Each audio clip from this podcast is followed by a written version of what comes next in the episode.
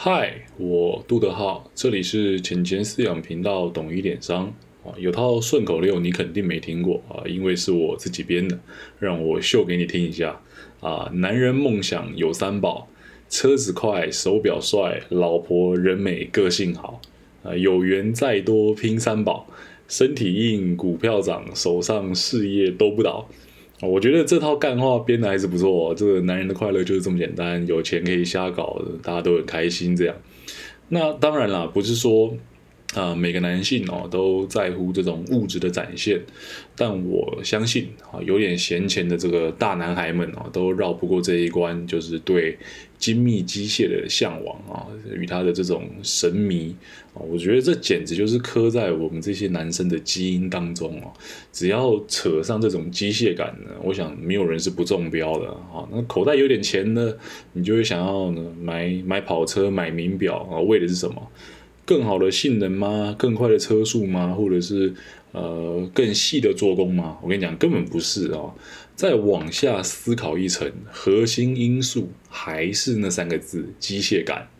哦，那口袋浅一点的，呃，装个像电子花车那样的游戏主机啊，配个水冷，装三个风扇，或是帮你的摩托车呃改个管，换个传动啊，也是对这种机械痴迷的展现。呃，男生呢，能喷大钱的地方不外乎就是呃房子、车子、妻子、孩子跟小婊子啊。当然了，这个不是小三那个小婊子而是手表的表啊。这里此表非彼表。那不像女生啊，不像女孩啊，可以从头到脚啊有法式、耳环、项链、戒指。啊，样样来，有的是女生还可以穿个奇环什么的啊，真的是辣妹啊。但是说起来，男性的这个首饰选择啊，真的是不多。排除那种潮流银饰，你说 Goros 菊地剑那种印第安老鹰哦，还有三叔公的大金项链哦，这种戴在脖子上的首饰以外，好像啊，就剩下左手腕上的这个空间啊，可以秀一秀、耍一耍了。也也因此哦，这个买一只与自己相称的好表哦，就成为了男生一辈子的课题。那我也没绕开这种机械感的罩门，也会觉得说，哎呀，年纪到了，可以买一只机械表纪念自己转大人。哦，好比说 Seiko、浪琴、天梭或者是帝舵啊等等这些品牌都抓起来研究了一番。那这么细细研究了一下哈，倒不是说看透了什么名表的工艺或者是名堂这些，反而是发现了啊，奇怪，怎么这个手表的市场跟手机市场如此相似？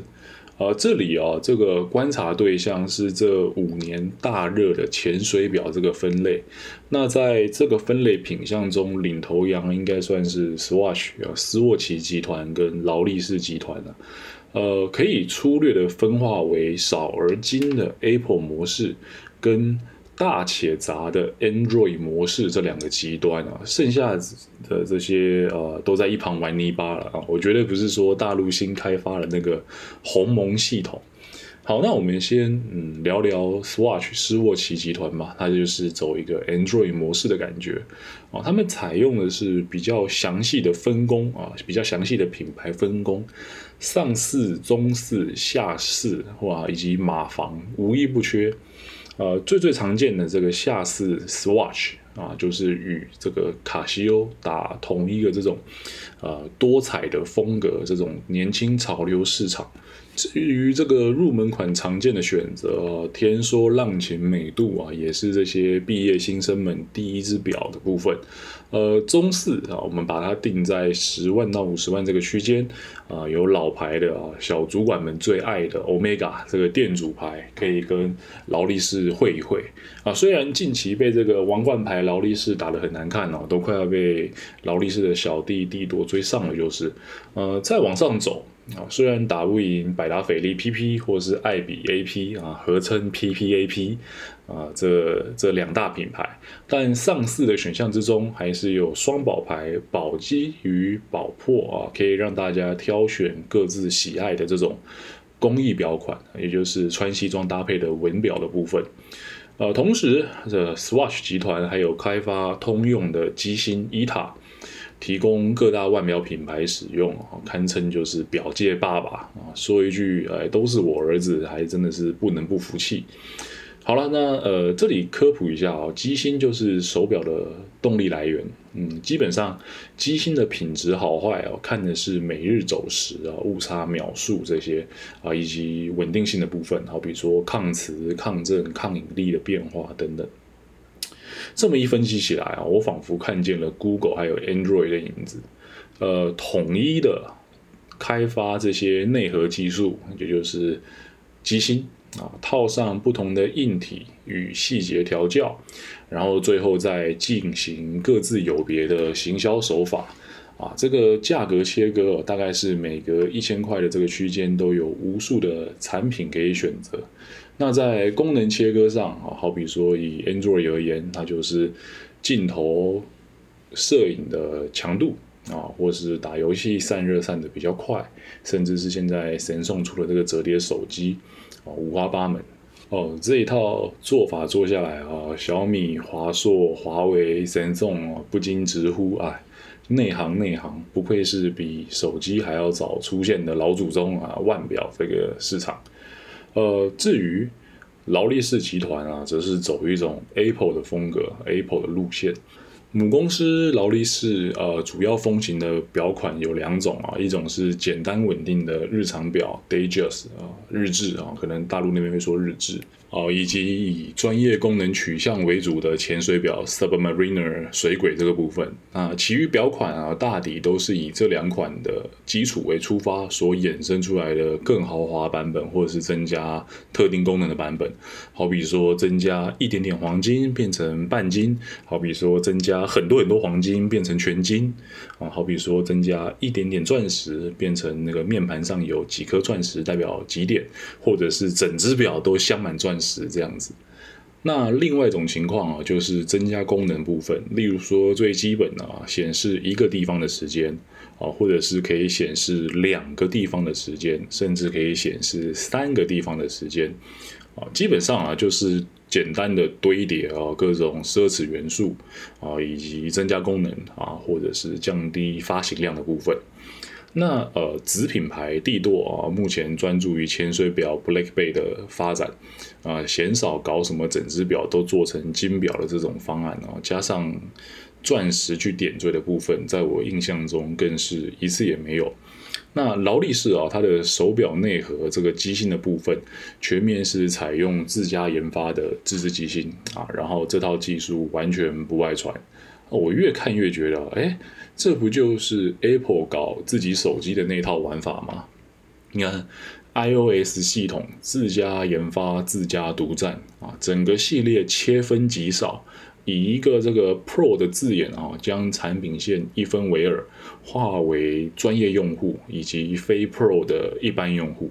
那至于 mini 跟 SE 的分类哦，则是想提供给这种体验品牌却无法出重手买一般机型的这种客户啊，就像是帝舵之于劳力士这种感觉。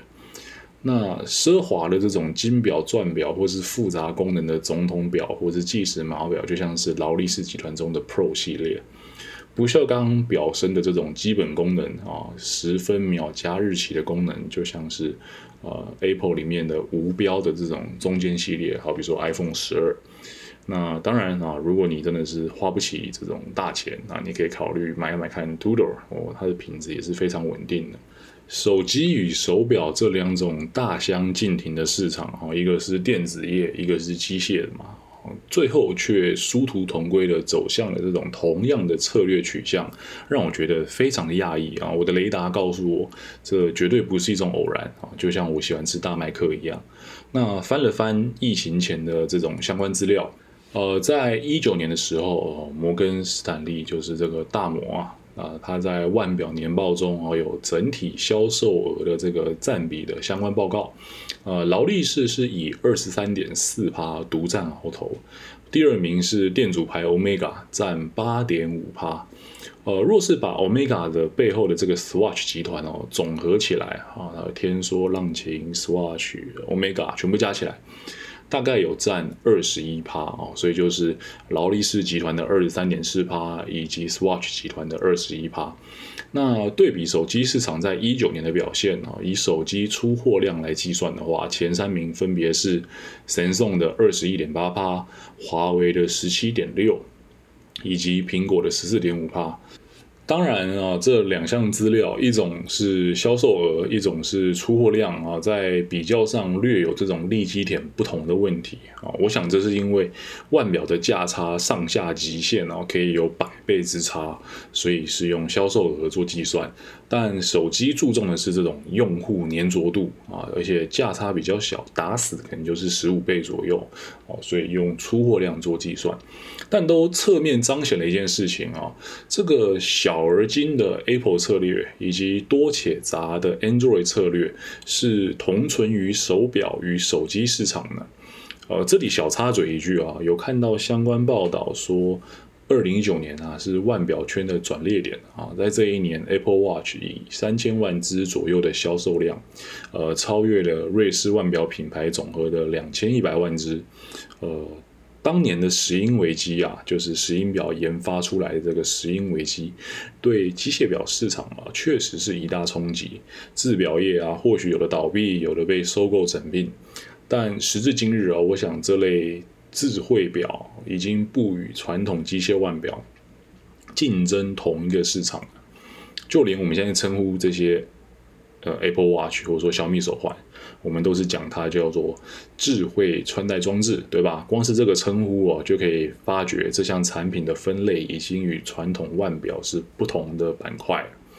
呃，那这里哦，我想整理几个小额金的这种策略方案所带来的优缺点。那当然，你也可以把这个优缺点分析反着看啊，就可以视为这种多而杂策略的缺优点啊。毕竟这种战略而言是相对而立的。